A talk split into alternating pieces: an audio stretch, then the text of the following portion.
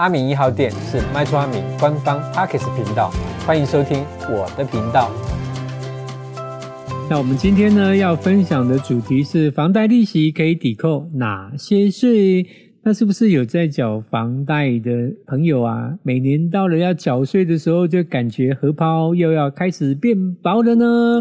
但是大家知道吗？其实房贷的利息也可以变成报税扣除额来抵扣的哦。好的，那只要大家能够善用这个扣除额，长久下来抵个千元万元都不是问题。想要呢加减补贴家用，就要先了解清楚房贷利息抵税的各种条件，才可以顺顺利利的抵到税金哦。好的，那关于呢房贷利息要怎么扣？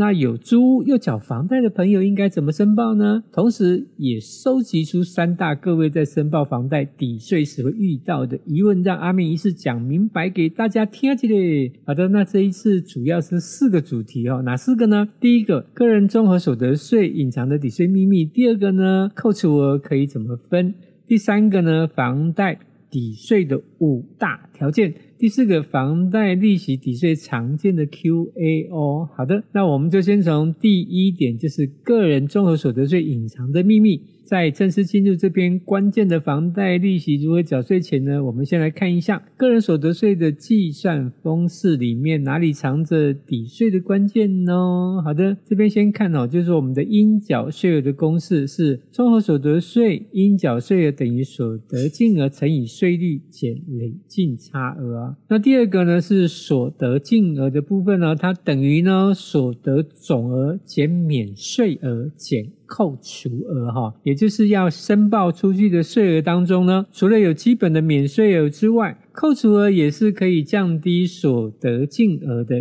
一大关键。而这次的房贷利息抵税呢，就是从这项出来的哦。好的，那第二个呢是扣除额可以怎么分？在一般的扣除额的这个项目里面呢，我们可以分为。标准扣除额跟列举扣除额跟特别扣除额哈，那特别扣除额的部分，我们是可以自由选择要不要报的哈。那它的公式呢，就是扣除额等于一般的扣除额加特别扣除额哈。好的，那接下来呢，我们就讲标准扣除额的部分哦。那这一项在申报的时候是不需要提供任何的证件就可以直接扣除。就是单身者呢，就是每年有十二万四千元；那有配偶者呢，就是每年是二十四万八千元。那这是二零二三年适用的免税额哦。而标准的扣除额和列举扣除额是择一申报哈，也就是看是哪一种扣除额，它可以扣的金额比较多，那我们就报哪一种，那就可以少缴一些税哦。那第二种呢，讲的是列举扣除额哈，跟标准扣除额差异最大的就是呢，列举扣除额要提出证明文件，那主要呢分为六大。申报项目哦，那第一个呢是捐赠哈，那捐赠的部分它最高是不可以超过你的收入的总额的二十趴，就是你今年的收入有一百万，那你可以捐赠的数目就是不能超过二十万了哈。第二个是保险费，保险费它是不含健保哈。那第三个是医药跟生医费。那第四个呢是灾害损失啊，就火灾、风灾哈。第五个就是自用住宅的购物贷款利息，每一户呢可以报三十万哦。那第六个就是房屋租金的支出啊，还有竞选的经费啊哈。好的，那第三个我们讲特别扣除额的部分哈，就是你可以自由选择要不要报税的部分了哈。那特别扣除额是依据当下的生活的状状态身份才可以使用哈，而一般的扣除额呢是一定要申报，而特别扣除额的部分是可以自由的选择要不要报税的哈。那目前呢有七种特别扣除额的项目哈，第一个呢是薪资所得的特别扣除额，那这边呢有二十万零七千元，那或者呢是选择薪资的必要费用最高是三趴哈。那第二个呢是储蓄投资的特别扣除额，这边有二十七万。那第三个呢是幼儿学前的特别扣除额有十二万。那再来是教育学费的特别扣除额有两万五千块。那再来呢是身心障碍的特别扣除额有在二零二三年呢调整到二十万零七千。那再来是长期照顾的特别扣除额，它有十二万。再来呢就是财产交易损失的扣除额哈，那它是以发生的事实为主哈。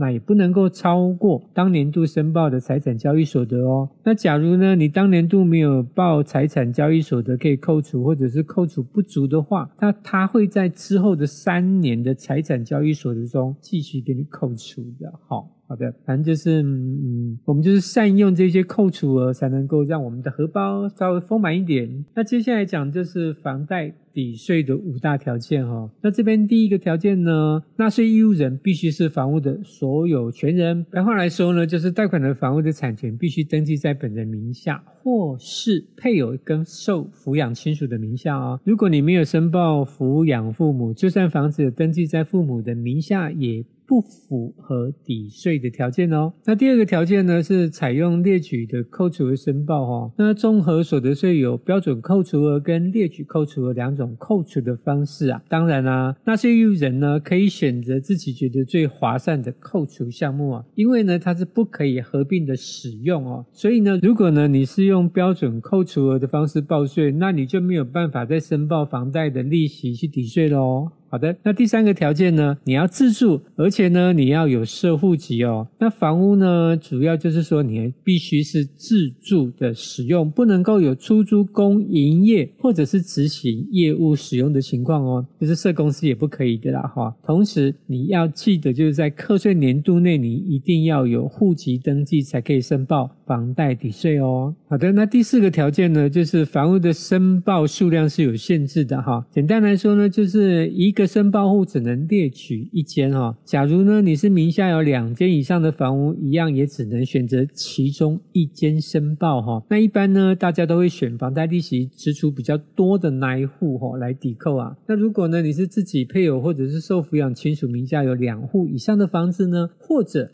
你是把两户相邻的房子打通成一户来居住，就算呢你是符合上面的条件，你也只能选择其中一户作为房贷利息列举扣除哦哈。这边讲就是，如果你两间房子是在隔壁，但是你把它打通变成一户，这样也不能算一户哈，它也是会依照两户来算哈，就是你只能够报一户哈。那再来第五个条件呢，就是你要先扣除你的储蓄利息哈。那房贷利息抵扣额，它除了每年的上限是三十万。万以外呢，你我们在申报之前要先扣掉储蓄产生的利息，才能够申报抵税哦。比方说呢，你银行的贷款利息呢是五十万，但是你银行的存款利息呢有十万，那么你申报扣除额的时候呢，就会是五十万减掉你的利息十万，好，才可以去申报啊。好，好的。